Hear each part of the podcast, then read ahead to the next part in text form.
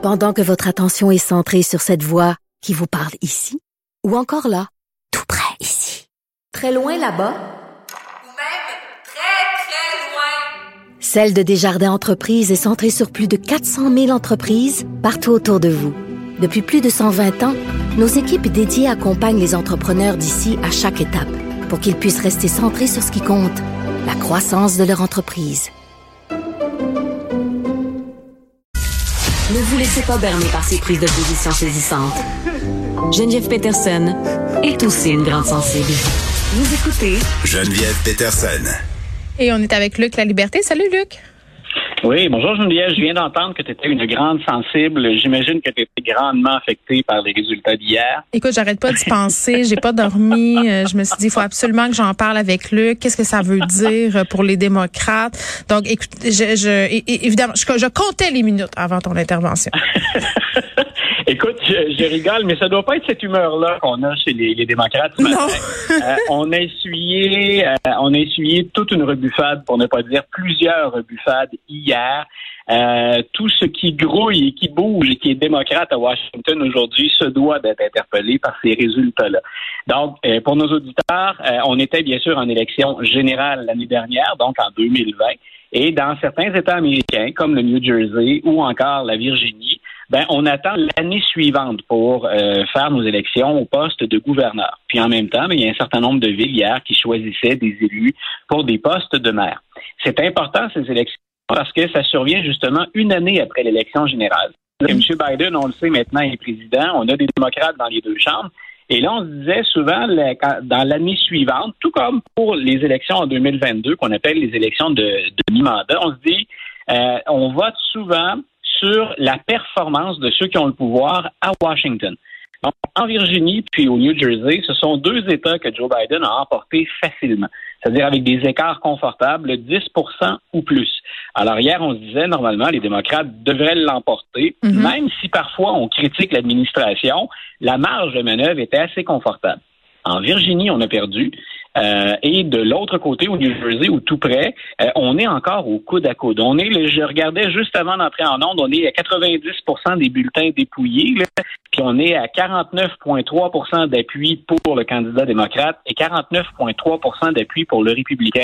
Ce qui est au New Jersey hautement anormal. Ben oui, explique-nous pourquoi.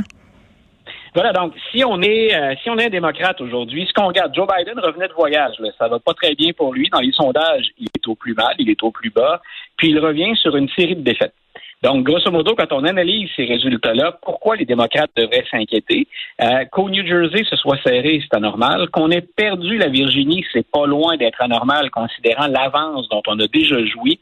Et ça veut dire que les électeurs, même dans deux États démocrates, ne sont pas contents de ce qu'ils voient à Washington actuellement. Ça, c'est très clair. Donc, ce qu'a livré Joe Biden, Joe Biden ou ce qu'il n'a pas livré comme marchandise, les querelles intestines entre démocrates au Congrès, à la Chambre des représentants puis au Sénat, c'est très clair qu'on n'est pas content. Donc, on, on a l'impression que les démocrates qui contrôlent tout, en théorie, à Washington, Mm. font un très mauvais travail. Donc, ça, c'est inquiétant parce qu'on est en élection l'année prochaine. Oui, mais là, ça veut dire qu'il doit y avoir réorientation là, dans la stratégie des, des démocrates. Voilà. Puis moi, une des choses que je note depuis déjà, même s'ils ont gagné là, en 2000, en 2020, Mm. il y a une chose que je note de la part des démocrates, c'est que peu importe qu'on pense avoir raison ou qu'on ait raison, dans un contexte électoral, il faut parler beaucoup plus qu'à sa base. C'est vrai pour Donald Trump d'un côté, c'est vrai aussi pour Joe Biden. Mais attends, excuse-moi, je, t'interromps, Luc, mais Joe Biden qui avait dit euh, qu'il serait le président de tout le monde. Hein? Voilà, écoute, ça c'est ce qu'il dit. Est-ce que dans ce qu'il fait, dans ce qu'on met de l'avant dans les campagnes électorales, parce que Biden, il s'est mis le nez en Virginie, hein, il a appuyé euh, McCarthy qui est sorti perdant hier. Mm. Donc, est-ce que dans ce qu'on fait, on rejoint les gens dans leurs intérêts sur le terrain? Non, les démocrates ont de plus en plus de difficultés à parler aux autres Américains qu'aux progressistes. Le parti, là, hier, il y a assurément une partie de la réponse qui est vous avez tiré notre parti trop sur la gauche, hein, vos décisions beaucoup trop vers les progressistes. Et ça, les préoccupations des progressistes, ça ne, ça ne concerne pas tout le monde. Il y a même un élément qu'on a mis de l'avant en Virginie, et c'était vrai au New Jersey. Euh, il y a des électeurs indépendants, des démocrates déçus, puis bien des républicains pour qui le terme woke. Moi, je trouve qu'on le galvaude souvent, le terme Oui, woke. là, oui. Ça veut dire. On sait plus trop ce que euh, ça veut dire. Ça veut tout dire, puis ça veut rien dire. Ben voilà, sauf que on se rend compte, euh, en regardant, en analysant les résultats, que le terme woke, là, il est très efficace et c'est pas pour rien que les républicains le jouent à toutes les autres. Mhm. Donc le woke, là, il est vu maintenant. Mais c'est le nouveau M. communiste. C'est le nouveau Ah, mot ben pour ça, communiste. donc, euh, Le premier ministre Legault avait le droit à sa définition, on va avoir droit à la nôtre. Donc, ce que ça veut dire aux États-Unis, grosso modo, tout ce qui est progressiste, c'est woke. Bon. Donc, il faut que les, faut que les démocrates le considèrent. Et c'est particulièrement vrai dans l'analyse des résultats quand on regarde les banlieues. Les démocrates euh, ont encore la, la, la main mise sur les grands centres, là, sur les, les grands centres urbains, sur les grandes villes. À partir du moment où on va en banlieue, on va en périphérie ou qu'on va dans les zones rurales, là, il semble qu'on soit plus capable d'aller chercher suffisamment de gains pour s'imposer. Donc, il y a très, très peu de bonnes nouvelles dans les élections d'hier, si ce n'est pour les démocrates de regarder la mairie de New York. Donc, la mairie de New York, où euh, le candidat Adams s'est imposé, puis il a littéralement écrasé l'adversité. C'est un démocrate, M. Adams, donc c'est un noir maintenant qu'on va retrouver à, à la tête de la, la ville de New York. Euh, il va remplacer euh, le maire sortant, Bill de Blasio. M. Adams, il a mené une, une campagne terrain, là, en jouant sur l'économie, en jouant sur la sécurité. Euh, il a été tout sauf très progressiste, M. Adams, dans sa campagne. C'est peut-être une leçon à retenir pour les autres démocrates qui sont à Washington.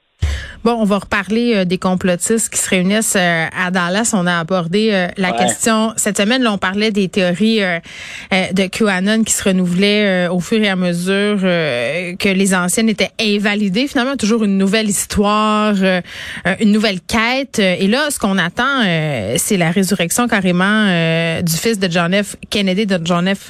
Kennedy qui est décédé, le fils aussi dans un accident euh, d'avion. On, on pensait qu'il allait sortir du mont, euh, d'un mont aux États-Unis euh, pour nous annoncer que Donald Trump redeviendrait président et qu'il serait son dauphin. Et là, il y a vraiment des gens qui croient à ça et là, ils sont à Dallas. Ben écoute, on peut voir même les images. Ils se réunissaient là, autour de midi, une heure. Ouais. C'est là où devait, c'est là où devait réapparaître celui qu'on appelle John John, hein, John Jr. Mhm. Donc c'est inté- c'est intéressant qu'on tourne encore autour du, du mythe des, des, des- Kennedy, là, que le- ce Ben. nom-là puisse encore autant circuler. Puis beaucoup dans les théories du complot, euh, la famille Kennedy Ben oui. aussi très populaire là, au sein des, des gens qui imaginent toutes sortes de choses. Bien sûr, puis en plus, écoute, c'est que les Kennedy, c'est drôlement intéressant pour ça parce qu'il y a une part de vérité. Il y a une part là-dedans. là, c'est- Oui. On est vraiment dans le mythe ou dans la légende. C'est-à-dire qu'il y a une part inscrite dans la réalité, mais on a tellement fait dire de choses aux quelques événements réels qu'on est capable de confirmer qu'effectivement, ça ouvre la porte à, moi, c'est ce que j'appelle un peu le- ce jeu vidéo ou ce jeu en ligne qui est QAnon. J'ai beau appeler ça un jeu QAnon parce que ça fonctionne. C'est une chasse au trésor. C'est ça qu'on disait cette Voilà. semaine avec Vincent Dessereau et Alex qui s'intéressent Voilà. aussi à ces sujets. Oui. Donc, euh, moi, ce que ce qu'on- on, on peut en rigoler, on peut euh, d'expliquer ça. C'est un phénomène, toi, qui est plus versé dans les phénomènes religieux. Oui. Ben moi, ça me fait, ça me fait pas rire. En fait, je, je trouve ça inquiétant. Ben voilà. je, je trouve ça aussi fascinant. Puis je trouve que on devrait, au lieu de rire, se poser de sérieuses questions, à savoir pourquoi ça fait autant de gens. Je pense que euh, le côté jeu, là, comme tu dis, quête, ça parle à bien des gens. Les gens sont isolés. Puis ça parle aussi à un public euh, qui est souvent devant un ordi, beaucoup de nerds, beaucoup de geeks qui sont là-dedans. Puis je dis pas ça du tout de façon péjorative. Là, Euh, n'importe qui peut tomber là-dedans. Là, quand on écoute un peu euh, euh, des choses qui se font là-dessus, que ce soit à la télé euh, ou en, en- sous format balado, on comprend bien vite que c'est très très bien organisé. Puis souvent ils copient aussi les méthodes de médias de masse pour communiquer leurs affaires. Donc Voilà. ça fonctionne. Donc tu sais, au lieu de rire, là, que je pense qu'il faudrait se demander là, euh, qu'est-ce qui fonctionne là-dedans, puis à quel besoin ça répond. C'est surtout ça. Et, et ce qui, ce qui m'intéresse tout particulièrement, j'aime vraiment la, la, la tangente que tu nous fais prendre. Donc, si on peut difficilement parfois réprimer un sourire ou esquisser une moue, tout de suite après, moi, je pense qu'il faut aller vers le sérieux et vers l'analyse. Peu importe ce qu'on en pense, il y a un Américain sur cinq qui croit dans quelque chose qui se rapproche au phénomène QAnon. C'est-à-dire que tout ce qui est théorie du complot dans leur ensemble et désinformation, là, on va donc chercher entre 20 et 25% de la population. Ces gens-là votent. Et on le voit bien au Congrès actuellement et à la Chambre des représentants. Nous, ici, souvent, puis je fais partie de, ces gens-là, Mhm. on critique des on critique des excès, puis on critique la désinformation de certains représentants. Ces gens-là, souvent, ne croient pas dans ce qu'ils véhiculent. Ils le véhiculent parce que c'est leur base électorale. C'est quand je disais tout à l'heure. Ben, Donald Trump a beaucoup joué avec euh, QAnon. Il, s'est fait questionner par des journalistes là-dessus. Euh, Puis tu sais, je, je vais citer un exemple, un, un, quelque chose qui représente très bien ce que tu dis. À un moment donné, euh, il y a un journaliste qui lui dit ah, euh, êtes-vous au courant de l'existence euh, de, de QAnon? C'est un, un groupement. là, il répond ben je suis pas trop, j'ai jamais pas trop entendu, je connais pas trop ça. Puis le journaliste dit ouais, mais c'est on croit que ils veulent délivrer les gens d'une secte pédosatanique. Puis il dit quelque chose comme ouais, mais est-ce que ce serait mal? Donc, il joue. Non, mais il joue avec ça. il est sur la ligne tout le temps. Puis on a des politiciens aussi chez nous euh, qui sont sur la ligne tout le temps euh, sur ces enjeux-là. Là. Puis c'est payant politiquement, comme le mot woke. Voilà, tu l'expliques très bien. C'est très souvent ce que les républicains vont faire et c'est très, très visible à la Chambre des représentants mm. actuellement. Il y en a qui carrément se revendiquent de QAnon que les autres font, c'est se tenir à la périphérie. L'idée, c'est de ne pas se mettre à dos les adeptes de QAnon ou les, complotistes ou les théoriciens du complot. Il s'agit juste, tout simplement, de ne pas se les mettre à dos.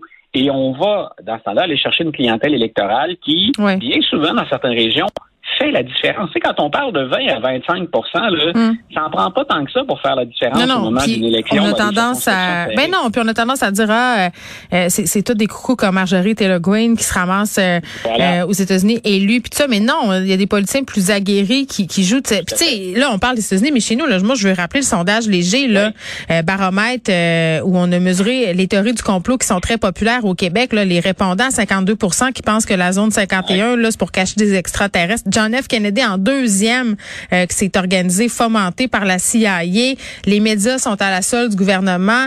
Euh, Lady Di assassinée par la famille royale. Donc, tu sais, c'est pas juste aux États-Unis que ça se passe, c'est chez nous aussi. Puis Quanon trouve un terreau. on avait déjà parlé tous les deux de nos réseaux sociaux, de nos boîtes de courriel respectives. Le, nombre de gens qui me répondent et qui répondent en alléguant une de ces nombreuses théories du complot, c'est même du matériel que je récupère en classe. Parfois, les étudiants hein, mm. sont, sont sensibles à ça. Ils ont vu circuler ça, pas toujours au courant, mais je vais dire, regardez d'où ça part, regardez où ça va. Mais le nombre d'interventions que j'ai de cette nature-là, les chiffres que tu viens de donner ne m'étonnent pas du tout, pas le moins. Oui, puis on va terminer là-dessus. Le moi, la nouvelle affaire, c'est que bon, des fois, je prends le temps de leur répondre parce que je trouve que il y a des gens qui ont l'air en détresse.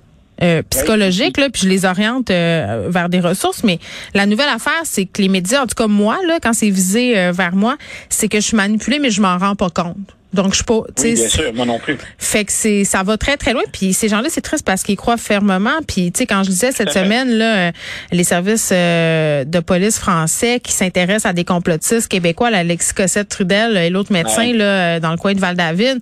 Euh, tu sais, à un moment donné, c'est plate, là, mais ça va peut-être prendre. Ben, on, souhaite pas ça, là, mais quand il va y avoir peut-être un passage à l'acte malheureux, est-ce qu'on va les prendre au sérieux ces gens-là? Tu sais, moi c'est ça qui me stresse et qui m'inquiète à ce stade on a vu quand même des malheureux événements du côté de la Grande-Bretagne, des gens qui font du chemin. Tu parles, d'inquiétude. Moi, j'ai mes inquiétudes ici, mais comme c'est la, politique américaine que je couvre mm. la plupart du ben, temps. On a le Capitole. Ben oui.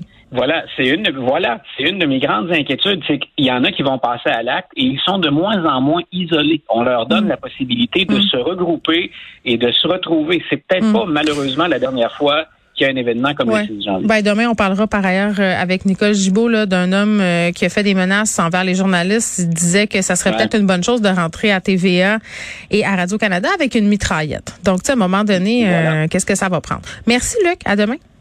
Une bonne fin de journée.